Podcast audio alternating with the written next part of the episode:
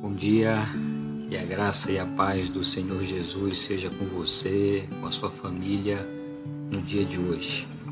O apóstolo Paulo, quando escreve aos irmãos de Tessalônica, ali na sua primeira carta, ele faz questão de, de mencionar três itens a, a respeito desses irmãos que são, são muito interessantes.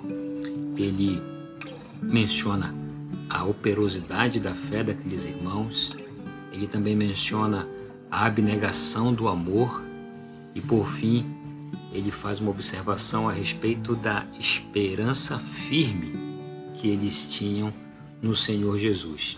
E é exatamente sobre essa esperança, a qualidade dessa esperança, que eu gostaria de refletir com você nessa manhã. E quem vai nos ajudar a entender um pouco mais sobre isso, o apóstolo Pedro, ali na sua primeira carta, no capítulo 1, o versículo 3, que diz assim: Bendito o Deus e Pai de nosso Senhor Jesus Cristo, que, segundo a sua muita misericórdia, nos regenerou para uma viva esperança, mediante a ressurreição de Jesus Cristo dentre os mortos.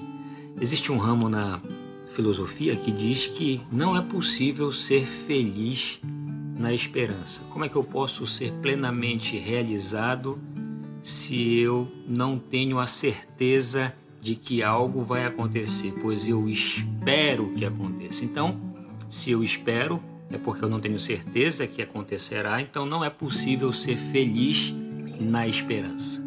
Na verdade, o texto bíblico não baseia a nossa esperança na dúvida. A palavra de Deus diz acabamos de ler que a nossa esperança ela é viva e ela é real. Ela não está baseada na possibilidade ou na dúvida, na incerteza, muito pelo contrário. A esperança que temos, ela é certa, porque quem nos prometeu é fiel para cumprir. E é muito interessante que o apóstolo Pedro baseia essa esperança no que? Na ressurreição de Jesus. É por isso que ele começa fazendo um elogio para Deus, de chama, chamando-o de bendito, um elogio que Deus merece, né? esse elogio, por isso ele é chamado de bendito, e a base de toda essa esperança nada mais é do que a ressurreição do nosso Senhor. É esse o motivo da esperança que temos confirma com aquele texto de 1 Coríntios, capítulo 15, versículo 19, que diz que se a nossa esperança em Cristo se limita apenas a esta vida, somos os mais infelizes de todos os homens. Então, como a nossa esperança em Cristo ela não se limita a esta vida apenas, nós somos as pessoas mais felizes da terra.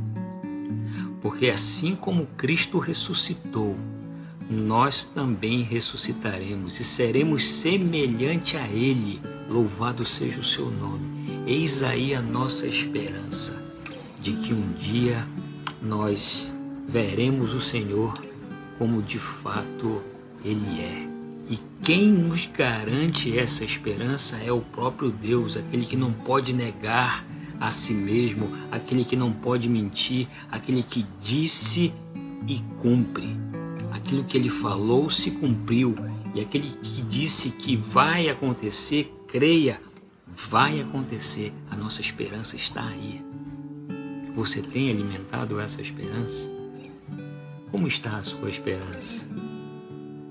Nesse dia, nessa manhã, alimente a esperança de que um dia o nosso Senhor voltará e semelhante a Ele nós seremos. Essa é a esperança do povo de Deus, viva e real, porque aquele que prometeu é fiel para cumprir com as suas promessas. Que no dia de hoje Ele te abençoe e te guarde e te proteja de todo mal. Um forte abraço.